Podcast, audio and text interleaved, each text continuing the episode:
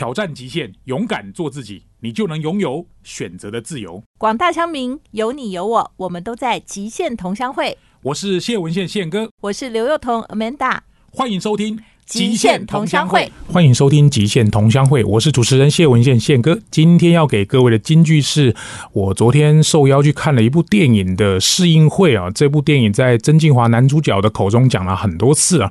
这句金句是：只要心还在跳，一切。都会变得更好。当然，世界变化很快的这个时候，其实有很多人选择用伤害自己的方式结束了自己的生命。但是在电影里面的男女主角，他们用了这句话，彼此互相相爱。只要你的心还在跳，一切都会更好。活着就希望。今天这一集中秋节带来非常不一样的节目。马上来喽！Hello，各位亲爱的听众朋友们，大家晚安！欢迎各位准时收听每个礼拜五晚上七点到八点 FM 九六点七环宇广播电台《极限同乡会》，我是主持人谢文宪宪哥。每次到了一个月有第五个礼拜五，我们就邀请到这位赵涵颖营养师来跟听众朋友们打声招呼。Hello，大家好，我是涵颖营养师。今天是中秋节啊！哇塞，宪哥有准备去过中秋节吗？我中秋节最怕的就是收到很多礼盒哦。哎，真的，中秋节是一年度会狂送礼的一个季节。因为我老婆每次都很困扰，每一年到了中秋节，她说：“你的朋友怎么那么多？”哈，那你都收到什么？我说真的啦，哈，这个其实各位听到我的声音之后，就不要再寄礼物给我了，因为我其实觉得收人家礼物有点欠人家人情啊。因为我有在服那个高血压的药，是，所以我们是不能吃那个柚子的。哦，对，因为你交互作用会影响这个高血压的药的效力，对，会有点拉肚子，所以柚子我基本上就是只能吃一片两片这样。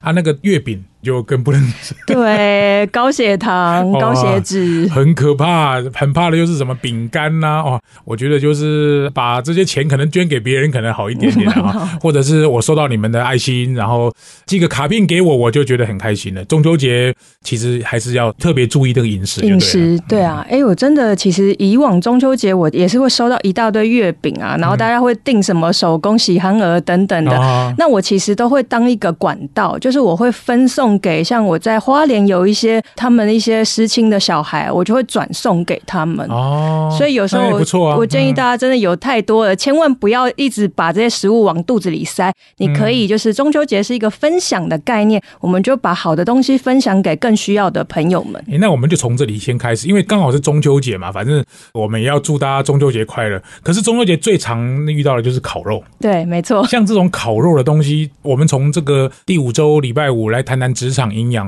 这个一般的上班族很喜欢烤肉，这个也很正常。可是烤肉要怎么吃会比较好，或者是要注意什么？大家听完这一集，你一定要记得三件事。还有三件，三件事。第一件事情就是你的烤肉，你去采买或是你去店家吃的时候，你一定要补充大量的蔬菜，因为蔬菜可以帮助我们带出这个肉的油脂，而可以帮你吸附胆固醇，可以帮你排出。记得菜比肉就是二比一的比例，菜要比肉多。哦。对，那很难找哎。不会，宪哥，像你平常如果是去外面烤肉店，你知道蔬菜有哪些吗？青椒，对，没错。那个玉米，玉米笋，玉米笋，对。然后这个杏鲍菇，杏鲍菇也算吗。节瓜。哦，节瓜，然后有什么洋葱沙拉之类的生菜沙拉，如果是日式的串烤，就会有这一种的。泡菜也可以哦，泡菜也算哦，对，它也是蔬菜啊。我有一个问题，就是其实我烤肉已经吃不多，但是我吃烤肉就很喜欢配什么沙士啊、雪碧啊、可乐，哦，那都是高糖的。对，没错。所以第二个我要讲的，你一定要多补充水分、液体的东西，但是不是酒精，可能是无糖的气泡水，嗯，或是说你可以来一点简单的，呃，我们说茶，无糖的茶，无糖。的绿茶也是方便你去解腻的部分，而且水分可以带出油脂一样的。所以你如果吃的够多的肉，可能水还要喝更多，就对。对，那真的很喜欢这些气泡，你就选现在有很多无糖气泡水啊，或是零卡的一些饮料，我觉得都可以的。好，第三件 第三件事情跟饮食无关。中秋节我们讲是分享团聚的概念，所以吃完呢，我们可以一起去赏赏月，一起去走走，一起运动一下。啊，我刚刚一开始京剧讲的那个就是一部电影了哈，它其实有一个梗也是跟月亮有关哦。哎，它刚好是一个上弦月到满月的过程哈，各位有空再去看一下，支持一下支持一下这个国片。韩颖刚刚跟我们谈到那个中秋节最常遇到像什么吃饼干呐，什么月饼呐。烤肉啊、赏月。但是我们今天职场的营养学的主题啊，当然是帮我们的所有听众量身定做。今天韩颖想要带来什么样的内容？我要跟大家讲一个叫做身体的无声求救。无声求救，认识肌少症。宪哥有听过肌少症吗？诶，我大概在七八年前刚开始在做县福预创讲私塾的时候，有一个医师他就以肌少症当做一个主题来上课。是是，反正就是肌肉流失嘛，字面上。其实肌少症这近年来，尤其是今年，医学界开始发现这个问题大了。怎么说呢？因为疫情这三年嘛，发现罹患肌少症的人越来越多了，而且不是老年人的专利哦。通常过了四十岁以后，我们每年的肌肉是有流失一个比例。宪哥，你猜猜看，我们每年过了四十岁以后，肌肉会流失多少百分比？一到三个 percent。我乱猜的。每一年呢？每一年四十岁之后，它其实统计流失是你自己的八 percent 哦。是八 percent 呢，所以一百变成九十二，九十二再就是你零点零八，就对对对对，就是你自己的八 percent。哎，所以意思就是说，你如果没有关注，就是年年流失，年年老化，然后你就离这个我们说肌少症其实有很多的风险跟后果。宪哥猜猜看，肌少症大家觉得会有什么样的危险？第一个就是站不稳啊。肌肉无力，容容易跌倒啊，容易跌倒，可能东西要举的东西举不起来啊。对，没错。或者是像我爸爸去年过世之前，大概我发现他过世前大概三四年，比如说走楼梯，嗯，或者是蹲下捡东西，嗯，或者是拿杯子。呃，站立的时间的长短，其实多多少少都会受到影响，对吧？对，这是比较常见的。但是现在很多研究报道，我们身体其实有很多肌肉嘛，包括心脏也是心肌嘛。哦，那你当你心脏无力，那跳动也会有问题，那你代谢也会差，所以它会影响三高罹患的比例哦。糖尿病对高血脂，就我刚说四十岁以后，大家就会开始有什么中年危机，后来都发现有可能跟你的肌肉流失。是有关的，你开始觉得呃力不从心嘛，然后大脑开始有一点记忆力退化，它其实跟失智也有关系耶。对，然后跟三高也会有关系。我一般只会想到这种跟物理现象有关，比如说你肌肉少，可能就站不稳，对，跌倒，撑不住体重啊，容易跌倒啊。那老人家尤其跌倒就会变得对对对，所以我们都以为肌少症是老年人的专利，其实不是哦。哇，所以这一集不只要关注烤肉，不只要关注中秋节，可能我们听众朋友说不定也有四十岁以上，或者是你家里一定也有老人家四十岁以上，这个要特别注意啊！休息一下，不要走开，更精彩的马上回来。欢迎各位收听《极限同乡会》，我是职场营养学的主持人赵涵颖营养师。跟涵颖，我们可能每一年大概只会有四集的时间，但是涵颖也很认真的帮我们准备了相关的内容，在今天我们来谈谈跟中秋节有关的话题。那每逢佳节。倍思亲嘛，其实我自己父母亲离开的比较早，总是会让这个特别的节日怀念我的父母。在晚年的时候，他们在生活上的一些比较不方便。我刚刚听你讲话，我才知道说，哦，原来可能跟心脏也有肌肉，或者是什么三高也有关系，也会有关系。这个是今年是什么发现，然后特别严重。大概把背景跟我们稍微解释一下，好。对，今年二零二三年突然针对这个肌少症的研究报告，各个医院呐，他们都会试出一些研究报告跟统计。我觉得有一个原因，是因为大家也突然发现，疫情期间可能运动量也减少，嗯然后大家可能待在家的时间变多，吃的东西可能也都不是太健康。嗯然后呢，大家也慢慢意识到，台湾已经进入到一个老龄化、高龄的社会。是。然后他们在针对肌少症，本来是针对老年。人去做研究，发现哎，我们已经进入到极少症老龄化时代，而且还有现在政府在补助长照嘛，他们就发现申请这种长照的个案也是越来越多的。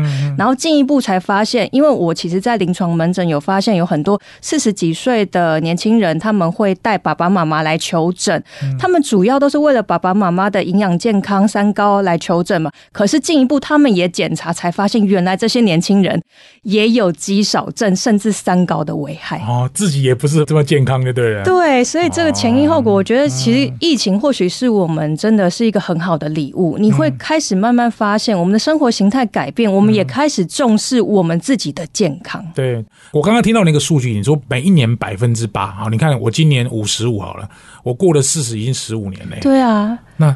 很可怕。每年八趴八趴，这样我只剩下六十趴了。要看宪哥有没有好好的饮食跟运动去处理了。对，然后我们给大家一个简单去看看你到底有没有肌少症，好不好？很简单，大家家里一定要准备皮尺。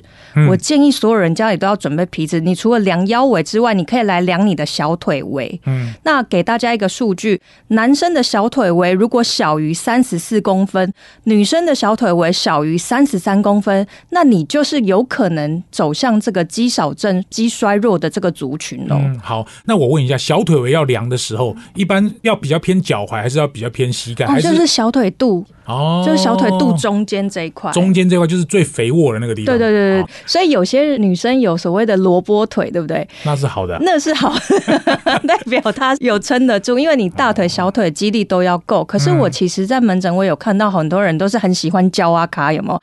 好瘦啊！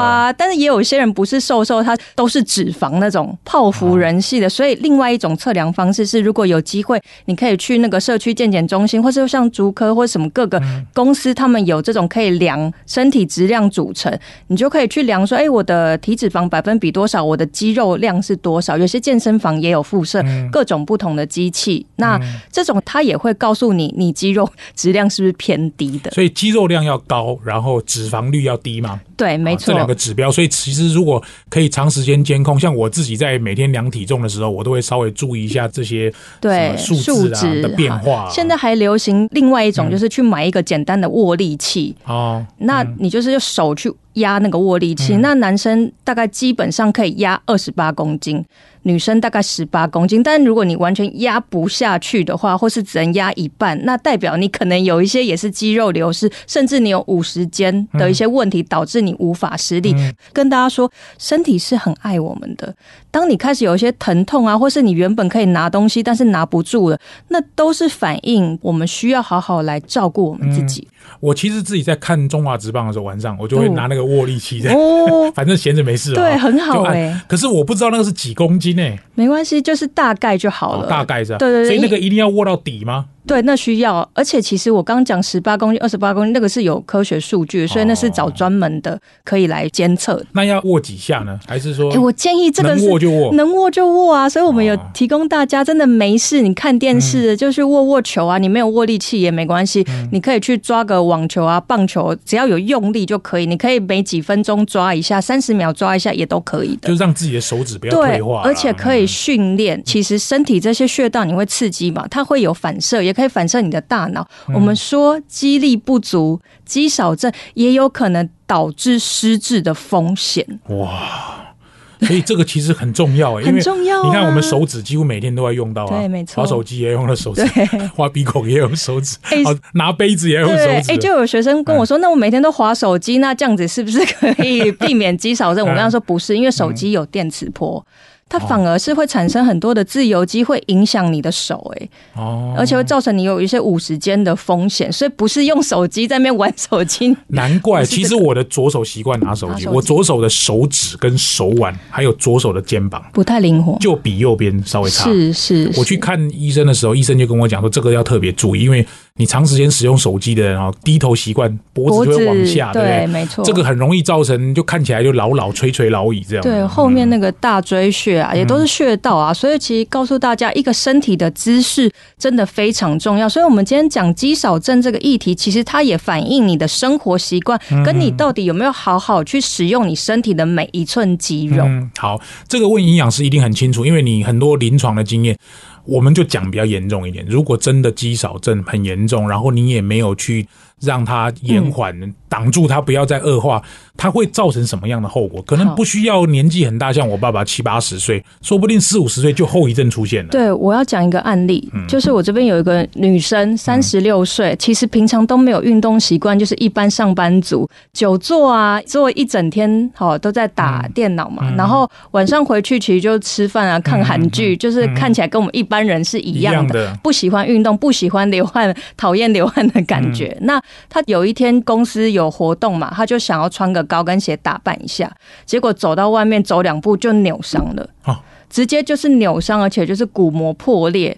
结果他去看的这个 X 光嘛，医生会跟他说：“哎，这个其实简单的骨膜破裂，你大概修一个月就好。”殊不知拖了三个月，还并发了蜂窝性组织炎啊！为后来进医院去看到底为什么会这样，才发现原来他除了肌肉流失之外，因为你平常都没有在用嘛，而且还有严重的骨质疏松症，它其实是一体的肌肉骨骼，我们说是唇跟牙齿的关系。嗯，你的肌肉没在用，你的骨质里面有一些钙质会流失。我们说骨钙跟血钙它都会流失的，你没有刺激它，所以是很严重的这种骨质疏松，那就变成直接躺在床上，而且后来半年之后好了，结果没想到又再次扭伤，哦，因为你的肌肉根本就练不起来，而且会痛，你就更不能运动，他就是特别容易不敢用那一只脚，结果他后来有在跟我们说，他其实心里非常的忧郁。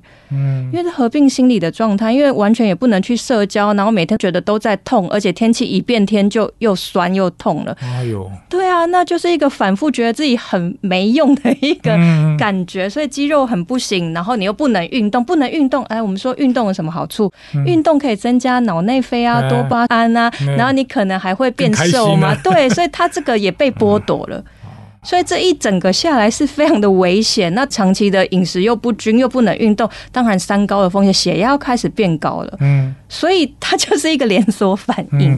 哎，我刚刚听到一个很重要的讯息，就是三十六岁。嗯，三十六岁，这个可能跟我们想象不一样，可能小我二十岁也会有这种情况发生哦。对啊，没错，而且很容易发生在女生，因为女生本来就是一个骨质疏松会好发的族群，而且女生真的很多人是不喜欢运动，又怕热嘛，怕热怕流汗，然后说什么运动会怕长肌肉、长腿肌不好看，所以大家要注意哦。好，哎，我曾经听过人家讲说，比如说你要。抑制骨质疏松持续恶化，可能要补充一些食物啦，或者是说减少喝咖啡，或者是咖啡，这个有关系有关联吗？有有，其实我们说骨松最重要的要补两个营养素，一个是钙跟维生素 D。嗯，钙呢就可以直接，我们刚刚在讲到一个名词叫骨钙跟血钙。嗯，我们身体本来就会有血液中的钙，嗯，骨头里面面也有骨头里面的钙。当你身体，尤其是心脏要跳动的时候，它就会消耗钙质喽。哦，所以你的钙不够的话，就会从骨质里面钙分解出来，给你血液里面钙，所以你就骨质疏松了。哦，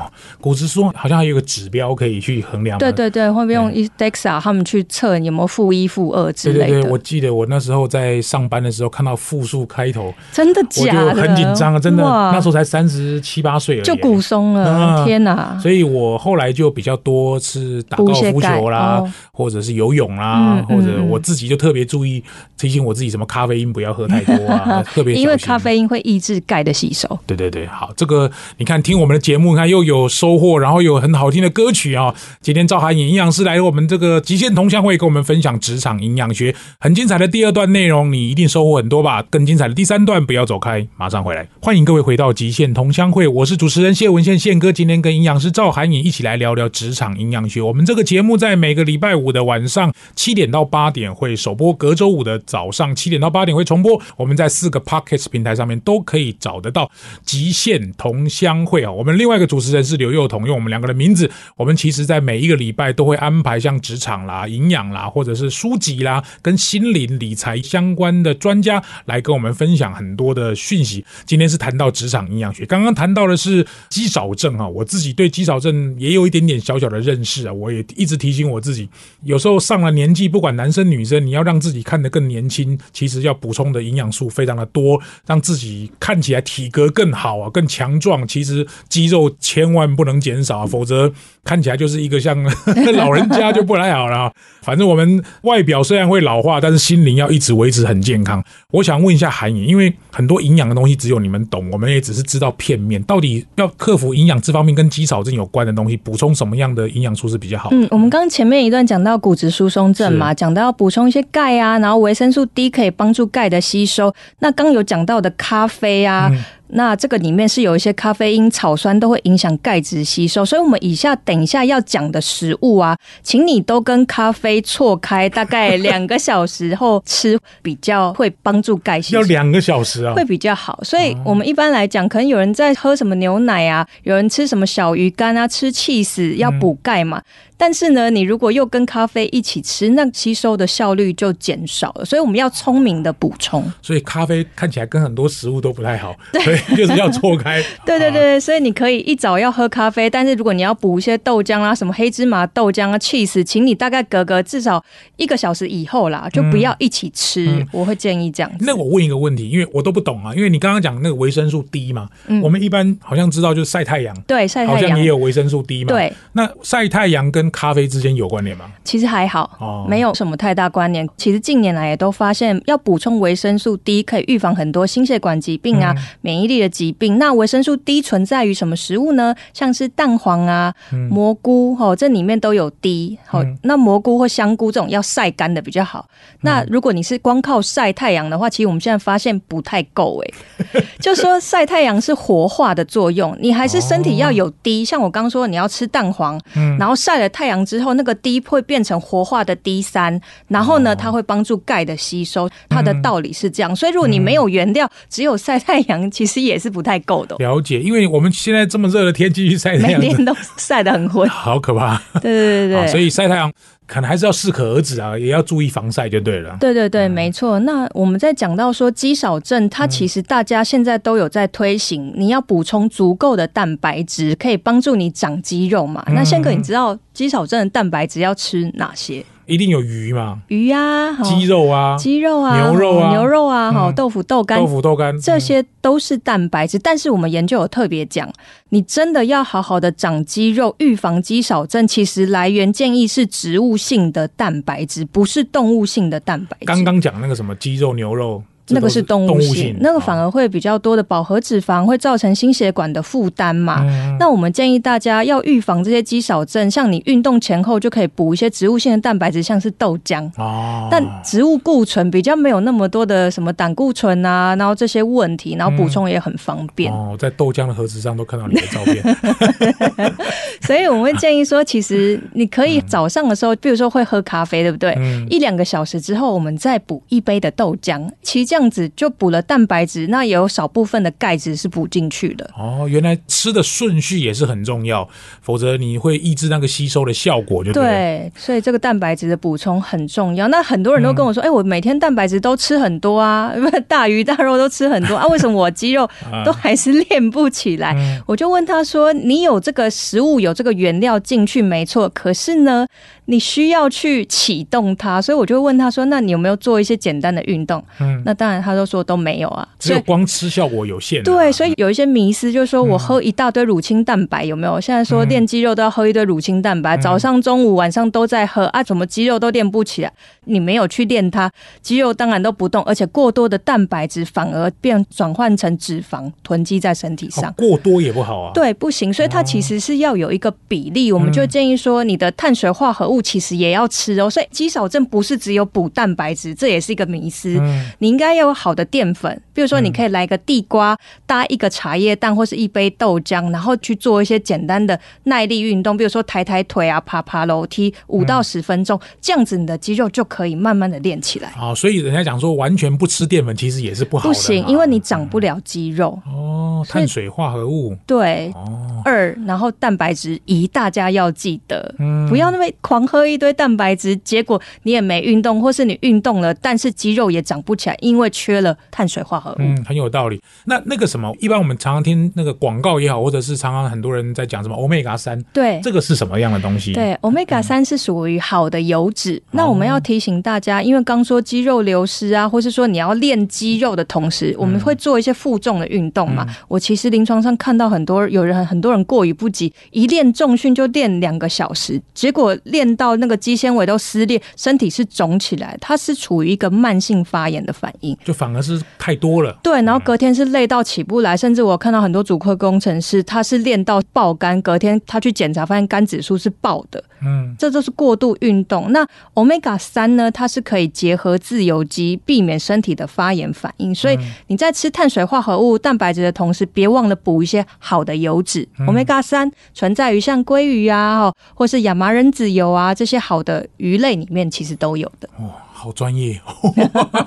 啊，总之就是都不要偏食就对了，每一样都要去尝试，就吃一点，吃一点，好，然后要一定要搭配运动。对对对，然后我要特别提醒你，开始慢慢运动的时候，请你循序渐进。我刚说有很多女生她都不运动嘛，然后一运动就两个小时，跟人家去重训，跟人家去拳击，结果就受伤了。请你一定要按自己的程度循序渐进。那当然，如果可以找教练，也是非常好的选择。好。因为我记得我们在上半年我们聊到，好像也有跟这方面有关的话题。因为韩影这边有很多的例子嘛，对不对？嗯。包含不管你像组合工程师，或者你之前出新书的时候，书里面写的一些例子，关于像刚刚你这样三十六岁的这个女生的一个这样例子，有没有类似的东西？好的，或者是你可以跟大家分享的案例，跟大家谈一下好吗？呃，我要跟大家说，就是今年开始，我的朋友们不是我案例，但是我的朋友们，大家都开始意识到，就是身体开始下滑了，这个不好。然后我们就决定说要去跑马拉松。跑马拉松是 对，我们就设一个目标，我们去跑个十 K 吧。但是我们平常真的是腿力运动真的都很少的。那我个人的经验就是，我开始练习去外面跑步或是跑步机，然后我先从一 K 开始。哇，刚开始跑那一 K，我大概跑了三十分钟都跑不完，因为走两步就已经觉得好累了。怎么那么？因为腿都没有力气，因为疫情期间我们都是坐着嘛。哈，然后我给大家一个真的是只能坚持的。你开始的目标就是一 K，你就用走的都把它走完。我听音乐或是看什么剧，就是把它走完。然后呢，这样子连续持续了五天之后，我发现，哎。我开始没那么累了耶，身体给我回馈了，所以再到下个礼拜，我竟然可以走到两 K 了。然后再下一个礼拜，我的两 K 可以开始有一点速度了。本来一 K 我要说二三十分钟才结束，我后来一 K 可以在十分钟以内了耶，很好了。然后再来进步，竟然七到八分钟可以用跑的跑完了，哇！所以跟大家分享，你只要有认真，唯一不会背叛你的就是你的肌肉。你必须要练，它才会有。然后，当然我们搭配一些好的蛋白质啊，饮食。哎，刚开始真的极度痛苦，我都觉得我也是脚都废了那种感觉。因为之前也有打羽毛球受伤，冰卡抖，所以你要慢慢开始突破它，慢慢开始训练。然后还是要配合一些物理治疗，因为跑步还是会有一些受伤嘛。嗯，所以你打算什么时候去跑啊？今年十月啊，今年就要去跑。对对，我跟我朋友下一个承诺就是，我们就算真的只能跑两三 K，但是后面的我们把它走完。嗯，那也是对自己一个成就啊。对对对，其实就是这样，因为。反正与其在家里想再多，什么事也不做，然后觉得什么这个也好，那个也好，也没有开始行动，倒不如就先下去试试。对，先做再说，但是在安全的范围。像我一开始设的目标，我不是设什么五 K、十 K，因为不是嘛。虽然我要跑十 K，但先请你从一 K 开始。我遇过太多的学生，他们就是说完全都没运动，然后下定决心要运动，结果一开始就直接冲很快，但是反而会让你受伤，隔天肌肉也修复不好，自由基太多，饮食又没顾好，反而累到就直。直接放弃，那这样子就是不好的选择了。很有道理。好，今天听到韩颖讲这些，我觉得这个让我最意外的就是认识他这么久，第一次跟我说他要去跑马拉松，要不要一起啊？哦，好好好好好，这个我要卡停啊！啊，休息一下，不要走开，更精彩的第四段。马上回来，欢迎各位回到极限同乡会，我是主持人谢文宪宪哥。今天跟职场营养学的主持人赵涵颖一起来聊聊肌少症啊。刚刚谈到这个有关什么欧米伽三啊、蛋白质啊、维生素 D 啊，或者是想办法让肌少症这个事情不要太早发生呢。刚刚韩颖也提到他去运动，因为其实运动搭配饮食效果很好。如果你只要吃能够解决问题的话，有这么简单就好了嘛？人生真的没这么简单，人生没那么简单。那到底除了运动，刚刚提到那个跑步以外，还有没有什么运动的方面的建议呢？我真的要鼓励这些，就是我发现真的很多人都是懒得运动。我要鼓励大家不要把运动想的那么麻烦，觉得好像要穿什么运动服啊，然后真的全部都准备好再去外面什么地方跑。没有，其实你真的要抽空利用一些时间，嗯，比如说我们上班，你中午休息的时候可以去旁边的那个楼梯稍微爬个几阶，这样子也可以有运动的效果。但是我请大家要注意一件事情，要把你的觉察力。用力放在大腿，因为我发现很多人运动都乱运动，他都没有觉察力，就是随便就想说我有动就好，其实这样非常容易受伤。所以你可以把你的专注力放在大腿，慢慢一阶一阶的爬，去专注我每一阶。爬上去，用脚掌落地，然后好站稳了再上另外一阶。我们不求快，嗯，好，所以一定要用你的大腿跟肚子的力量去练，要有意识的锻炼，他才知道那边要长肌肉，这件事情非常的重要哦。所以有人说爬楼梯就随便乱爬，这样不行。哦用跑的，用跳的，不行。肚子跟大腿是受大脑控制的，对对对，是不行的。然后尽量呢，就是说你可能哎可以设一个闹钟，嗯，喝水的闹钟，运动的闹钟，每小时，比如说我们打电脑，每小时哎大概就跳一个提醒我去喝水，然后你去走去倒水嘛，也是有意识的哎用大腿走路抬高一点。然后现在很流行的所谓的超慢跑，哎我其实也一百八，对，就是用那个节拍一百八，你就可以在家里哎穿个小球鞋，在你的家里边看电视，就随着那个节拍就是跑一下。嗯其实真的五分钟，很多人就爆汗了，对，会流汗。对，就从这五分钟开始，我这边有六十几岁的妈妈，她也是就膝盖痛啊，真的都要换人工关节的人。我跟她说，你就是可以稍微的，就是一百八这个速度跟上。哎，他其实也是慢慢练。我跟他说一定要带护膝，嗯，不可以没有装备就练。哦，所以他这样子一个月之后，哎，就发现他的这个血糖、血压也降了。嗯，所以其实运动真的有很多的好处。对，真的，因为对我们来讲，我们可能只知道片段。因为今天听韩颖讲肌少症，然后肌少症的严重性，或者是从这个肌少症，当然我们希望能够延续生命啊，让疫情之后的这个结果不要影响我们这么多，好搭配一些运动，对我们会很有帮助。好，最后我想请韩颖帮我们整理一下今天这一节内容，跟大家稍微复习一下好吗？好，今天跟大家讲的是身体的无声求救，关于肌少症。其实肌少症就是每个人都会面临到这个问题，不是只有老人的专利哦。只要你过了四十岁以上，你的肌肉每年流失大概就是八个 percent，如果你没有练的话，哦，那肌少症会造成很多的负担，除了容易骨折啊、跌倒，我们研究也发现，竟然跟三高、失智等等都有关的哦。那你想，我们其实每天那么辛苦的工作，都是希望有好的生活品质吗？那当你的身体有这些问题的时候，其实都不会开心的。所以邀请大家，每天每个人很公平，都只有二十四小时，请你花大概五分钟的时间去锻炼你的肌肉，每天五分钟就好，不用多，慢慢的开始。肌肉是唯一不会背叛你的，你只要有练就会有的。好，那另外的话，饮食也是非常重要的。要锻炼肌肉，除了运动之外，我们也要给它适当的营养素哦。第一个呢，好的蛋白质，你可以选择植物性的蛋白质，豆干啊、豆浆啊，或是说你要吃一点豆腐、鸡蛋、鱼都是可以的，适量就好。另外很重要的，要补一些碳水化合物，不要再害怕吃淀粉了。运动过后，你还是可以来一点地瓜、玉米、糙米饭，记得有两倍的量。就是淀粉二，蛋白质一。那另外的话，我们也建议大家也补充一些好的钙质啊，好的油脂啊，哈，omega 三的油脂也可以帮你补充一些，避免运动过后的发炎。那我们建议大家饮食真的是每天都要开启一点觉察力，留给你自己，相信你可以预防肌少症。哇，太好了，太精彩了！那个我们要去挂那个赵涵颖的门诊哦，这个要花很多钱。今天听他这免费分享，免费分享，还可以在 Podcast 平台上面无限收听哦！今天真的非常谢谢韩颖来我们节目分享，也希望我们每一次这个遇到有第五周的礼拜五啊，韩颖都能够抽空来跟我们谈一个跟营养有关的主题。希望各位喜欢今天的节目，我们下个礼拜再见哦，拜拜，拜拜，欢迎收听现场观点。也许你跟我一样，女生嘛都是很讨厌运动、讨厌流汗，然后觉得好像运动都会长萝卜、很难看等等的。但是呢，其实我要提醒大家，肌肉是这样子的，只要你有练，它绝对不会背叛你，是可以慢慢长出来的。而且随着我们的年龄慢慢的增加，你想要有好看的体型，然后不要失智，然后身材也是曼妙的，有这个雕塑的部分，我都建议我们都一起好好来练个肌肉吧。那我最近设下的目标就是开始来练习跑马拉松，虽然我跑的是十 K，但是我是从一 K 开始慢慢的练起，从一 K 跑跑。三十分钟，每天慢慢的练，一个月之后，竟然也可以达到一 K，已经跑到七分钟了。那我建议大家真的不要灰心，虽然中间很痛苦、很痛，都不想要练了，但是我们就为了自己的美丽、漂亮，坚持下去吧。我相信我可以，你也一定可以的。